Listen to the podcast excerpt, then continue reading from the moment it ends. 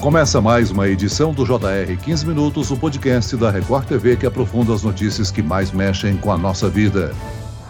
A onda de roubos envolvendo falsos entregadores que usam mochilas de aplicativos de entrega tem assustado a população. Recentemente, na região metropolitana de São Paulo, um jovem morreu baleado na frente da namorada após reagir a um assalto no Jabaquara, zona sul da capital. O atirador se passava por entregador de delivery. Segundo a polícia, o suspeito foi identificado, entregou-se à polícia e vai responder por latrocínio, roubo seguido de morte. O governo de São Paulo, a partir desta quarta-feira, quinta-feira, 4 de maio, dobrou o número de policiais nas ruas da capital, região metropolitana e cidades do interior. Qual o papel das empresas de aplicativos para impedir que bandidos se passem por entregadores? No 15 minutos de hoje, vamos conversar sobre essa onda de crimes com o coordenador de projetos do Fórum Brasileiro de Segurança Pública, David Marques. Bem-vindo ao podcast, David. Obrigado, Celso. Obrigado, Thaís. É um prazer estar aqui. Quem nos acompanha nessa entrevista é a repórter da Record TV, Thaís Fulan. Thaís, essa onda de crimes tem gerado pânico na população. São muitos falsos entregadores agindo nas ruas, né? Pois, Celso, olá, David. Sim, assalto nos crimes tem impressionado muito. A sensação, Celso, é de descontrole mesmo das autoridades. Esses assaltantes atuam em qualquer horário, em qualquer região. Eu mesma já perdi a conta das reportagens que eu fiz só nesse ano desse tipo de crime. Em alguns casos, o fim é trágico, acaba sendo mais que um assalto ele termina em morte, né, latrocínio, que é o roubo seguido de morte, como aconteceu com o estudante Renan Loureiro no dia 25 de abril, que foi morto com um tiro na frente da namorada, foi na zona sul de São Paulo. Esse casal voltava para casa do trabalho, era por volta ali de 11 horas da noite. Os dois foram abordados por um homem que se passava por entregador. O Renan tentou ali defender a namorada, muito assustado, né? E o criminoso reagiu, disparou quatro vezes. Essas imagens elas causaram muita comoção pelo desespero da menina ali, sem ter o que fazer com o namorado morto no meio da rua, um quarteirão de casa. A polícia prendeu rapidamente o suspeito, que na verdade se entregou ali, houve uma negociação por causa da comoção, por causa da pressão, que é o que a gente não vê acontecer. Não tem uma resposta rápida para esse tipo de crime. Eu vou aproveitar então esse espaço para perguntar para o David, por que que esses crimes têm se tornado tão frequentes? Bom, Thaís, a gente tem um cenário de segurança pública no Brasil muito complicado, né? Se você olhar para os últimos anos, da, os números das estatísticas de segurança pública, você vai encontrar que a nossa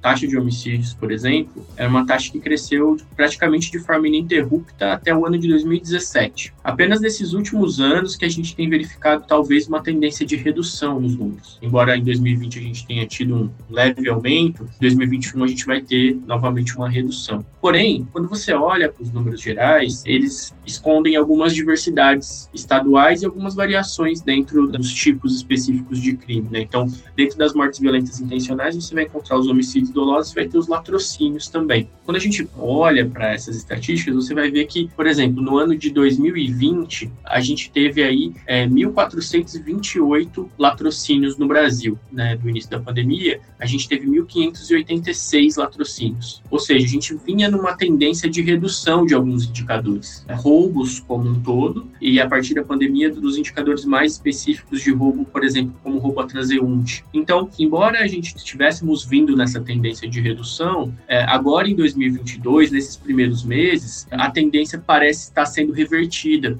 e, portanto, a gente tem ah, um incremento, um aumento é, nos números de roubo. Então, roubos de celular, por exemplo, eles bateram um pouco mais de 17 mil casos aqui em São Paulo, contra 16 mil no ano de 2021. Ou seja, embora a gente ainda não esteja num patamar de criminalidade verificado anteriormente à pandemia, nós temos uma elevação. E isso, além do fato específico de ser um prejuízo concreto para as vítimas, ele também implica uma piora da sensação de segurança. Então, a multiplicação desses casos em determinadas regiões, associado à grande repercussão de alguns casos como esse do Renan, eles prejudicam muito a sensação de segurança e trazem essa sensação de que está tudo dominado pela criminalidade, que a violência está completamente fora de controle e exigem necessariamente das autoridades públicas, das polícias mais especificamente, uma resposta muito contundente e qualificada para fazer frente a esse cenário. Né? Agora, David, se por um lado a população está ficando apavorada nas ruas ao ouvir o barulho de uma moto, imaginando que pode ser um assaltante disfarçado, por outro lado, os trabalhadores honestos que atuam nessa área se sentem também inseguros por conta da desconfiança, do preconceito. Exatamente, Celso. Tem ficado bastante claro o debate em relação a esse problema de que é preciso uma camada maior de segurança e de possibilidade de identificação dos entregadores efetivamente cadastrados, que desenvolvem a sua atividade de forma honesta. E isso necessariamente precisa vir uh, de acordos né, e negociações entre as empresas, os aplicativos que fazem essa mediação do trabalho de entrega, né, com a categoria categoria dos entregadores e também com a prefeitura. Essa negociação pode envolver também até o governo do estado, tendo em vista a participação das polícias. Isso porque é necessário que os reais entregadores sejam facilmente identificados, tanto pela polícia quanto pelo cidadão que está na rua. Adicionar essa camada de segurança vai tornar a prática do crime mais custosa para os criminosos e vai desestimular que essa escalada né, no número de roubos continue acontecendo. Há um debate é, sobre uma legislação que já existe no âmbito da Prefeitura de São Paulo, por exemplo, com relação a motofretistas, que estabelece a utilização de baús e de coletes e outros itens de segurança verificados anualmente pela Prefeitura, mas existe também essa nova tecnologia, né, essa nova forma de vender vender e de entregar produtos por meio dos aplicativos, que tem é, mexido bastante com esse mercado. Então, é preciso encontrar um ambiente de equilíbrio entre essas duas necessidades, que traga essa segurança maior e essa possibilidade maior de identificação dos entregadores de fato. Se você parar para pensar, a ideia de que assaltantes, ladrões se disfarçam para cometer crimes, ela não é nova. Isso sempre ocorreu. A questão atual é que a tecnologia hoje permite esse disfarce aos motoqueiros, e também a questão do celular, né? Anteriormente o celular era muito visto numa chave do seu valor por si, do equipamento e das suas peças eventualmente, mas hoje ele carrega consigo acesso a uma infinidade de informações pessoais e financeiras das vítimas, né? O David, falando um pouquinho disso da responsabilidade dessas empresas, o que me chama a atenção é o seguinte: tudo bem, a gente sabe que tem muitos entregadores denunciando esse esquema ilegal de venda, aluguel de mochilas, é, isso nas redes sociais, a gente consegue perceber isso muito facilmente. Mas aí eu me pergunto, qual que é a responsabilidade desses aplicativos nesse caso? Porque muitas dessas mochilas são roubadas, elas são confeccionadas sob encomenda, porque na verdade tudo isso não passa de um disfarce né? Não necessariamente ele precisa comprar uma mochila, a mochila não precisa estar chipada com um logotipo. Ele vai continuar com uma bag na rua assaltando. Não falta é policiamento na rua. Se a gente jogar a responsabilidade na empresa de aplicativo, eles criam mecanismos que os assaltantes vão conseguir burlar também, né? Exatamente. A criminalidade ela é dinâmica, ela é ágil. No dia seguinte que houve a, a, implementação do Pix, por exemplo, já tinham criminosos pensando em como utilizar essa nova tecnologia para ter lucro, para se sustentar, né, para enriquecer, enfim. E esse tipo de atuação raramente é uma atuação individualizada. O que a gente geralmente encontra é que esse tipo de atuação ele se dá de forma um pouco mais organizada por grupos, por quadrilhas, eventualmente até por facções, a depender da situação. E esse é o caso, e já era o caso com relação ao roubo de celulares. E o que te interessa ao fazer o roubo de um celular anteriormente? Era você poder ou comercializar esse celular de uma forma fácil e obter lucro, alimentando um mercado irregular, paralelo. Ou seja, a partir do momento que se passa a atuar com investigação, com produção de inteligência com relação a esses grupos, é muito mais eficaz a atuação da polícia, e no caso mais especificamente da polícia civil, porque com investigação e inteligência você encontra esses grupos, entende sua organização e pode atuar de forma a desestruturar essa quadrilha, esse grupo que vai desde o assaltante lá que está com a moto, com a mochila, mas também passa por aquele que recebe o celular, se é uma quadrilha que faz a partir do, do roubo do celular vai aplicar algum tipo de golpe financeiro, como por exemplo a questão do Pix, envolve a pessoa que vai receber na sua conta essas transações bancárias. Então, envolve um conjunto de, de pessoas com funções muito específicas dentro da organização e que podem ser, por meio da investigação, identificadas e presas de forma imediata e conjunta, né? Ô, David, a Associação Brasileira de Bares e Restaurantes, a Brasel, procurou a Secretaria Secretaria de Segurança Pública por meio de um ofício e sugeriu às empresas de aplicativos que colocassem número de identificação nas mochilas com letras grandes na parte de trás e nos lados da caixa para facilitar. Hoje, o governo do estado de São Paulo anunciou que vai duplicar o número de policiais na rua,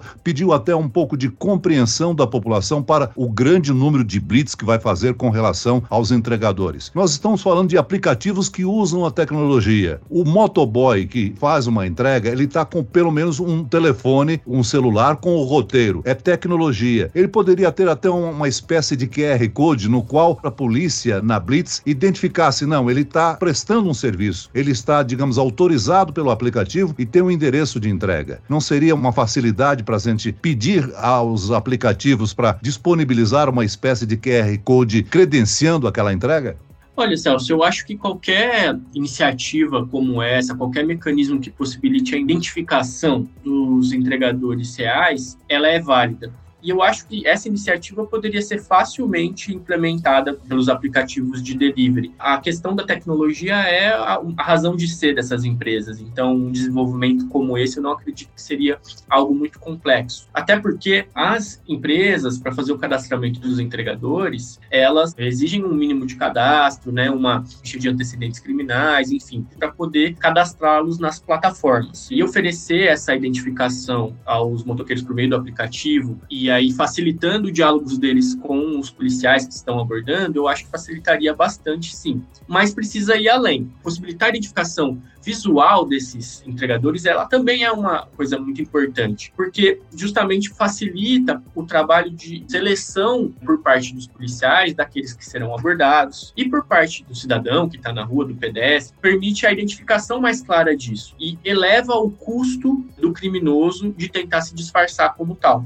Então, acredito que seja né, um conjunto aí de medidas que precisam ser implementadas, até do ponto de vista de fiscalização também por parte dos aplicativos, que isso me parece que é algo que não é feito proativamente, né, é só por meio de, enfim, verificação de denúncias, mas é preciso que seja constantemente pensada a questão da segurança e que haja uma inovação constante nesse campo. O David, o que eu percebo assim ali na prática, né, na cobertura de segurança pública, é que eu vejo um esforço da Polícia Civil de investigar casos em que as vítimas não são pessoas comuns, como a gente, mas sim instituições financeiras. Então, quando esse golpe do PIX, quando a transferência ela é de um valor absurdamente alto e aí a instituição financeira ela é acionada na justiça pela vítima que hoje carrega um banco eletrônico, um caixa eletrônico no celular, eu percebo que há um esforço para a investigação. Quando a vítima sou eu, você, sua mãe, o vizinho, não tem esse esforço. E é uma investigação difícil, porque essa cadeia ela envolve ali 10, 15 pessoas, né? Tem os conteiros que recebem esse dinheiro. Então, como é que a gente faz para a Polícia Civil trabalhar? Porque a Polícia Militar vai para a rua. E como é que a Polícia Civil vai trabalhar quando é um crime que ele envolve aí 10, 15, 20 pessoas num único assalto? Bom, essa na verdade é uma questão que não se aplica exclusivamente à questão dos roubos, né? Justamente porque aqui no Brasil nós temos esse modelo de policiamento partido, né, ou ciclo incompleto de policiamento. Em outros lugares do mundo, a atividade de patrulhamento uniformizado e a atividade de investigação são realizadas pelas mesmas instituições. Encontrar um bom equilíbrio na distribuição de recursos e até mesmo no planejamento e na integração entre essas duas polícias é extremamente importante. No caso de São Paulo, por exemplo, a gente tem as próprias associações de, de delegados, de policiais civis, falam muito a respeito dos déficits grandes de efetivo que possuem na corporação, dos salários pouco atrativos em relação a corporações outras polícias civis no restante do país que prejudicam a investigação. E isso é verdade. A gente tem polícias civis cada vez mais reduzidas no Brasil o que impacta diretamente sua capacidade de trabalho, de investigação, né? Muitas polícias civis, e a de São Paulo não é diferente, acabam sendo transformadas em órgãos meramente cartorários para fazer registro de ocorrência, quando na verdade é a atividade de investigação ela é extremamente importante também. A gente tem sim que cobrar dos governos um olhar mais cuidadoso com a polícia civil em geral e cobrar da polícia civil uma qualificação, né, das suas técnicas de investigação, uma maior agilidade, tentar tratar e esse tema da investigação e passar por um processo de desburocratização, né, também da sua atuação. Porque o que interessa mesmo é a resposta que vai ser oferecida pela polícia. Então, quando a gente tem o caso do Renan, por exemplo, lá no Jabaquara, e a gente consegue ver que a Polícia Civil identifica qual foi o autor do latrocínio e prende ele, a gente tem uma sensação de que tem algo sendo feito. Então, essa resposta eficaz e ágil ela é extremamente importante. E é isso que faz com que a gente possa continuar acreditando né, no sistema de justiça e segurança pública do nosso país. Né? Muito bem, antes de encerrar, é bom lembrar que a população pode ajudar no combate, né? Qualquer pessoa que tenha informações pode contribuir com a identificação dos criminosos. É importante ligar para o 181, que é o Disque Denúncia, ou pelo telefone de emergência 190. Nós chegamos ao fim desta edição do 15 Minutos. Eu agradeço a participação do coordenador de projetos do Fórum Brasileiro de Segurança Pública, David Marques. Obrigado, David. Celso, muito obrigado. Obrigado, Thaís, pela oportunidade e até uma próxima. E agradeço também a presença da repórter da Record TV, Thaís Furlan. Sempre um prazer participar, Celso. Esse podcast contou com a produção de David Bezerra e das estagiárias Kátia Brazão e Larissa Silva. Sonoplastia de Marcos Vinícius. Coordenação de conteúdo Camila Moraes, Edivaldo Nunes e Deni Almeida. Direção editorial Tiago Contreira. Vice-presidente de jornalismo Antônio Guerreiro. Eu, Celso Freitas, te aguardo no próximo episódio. Até lá.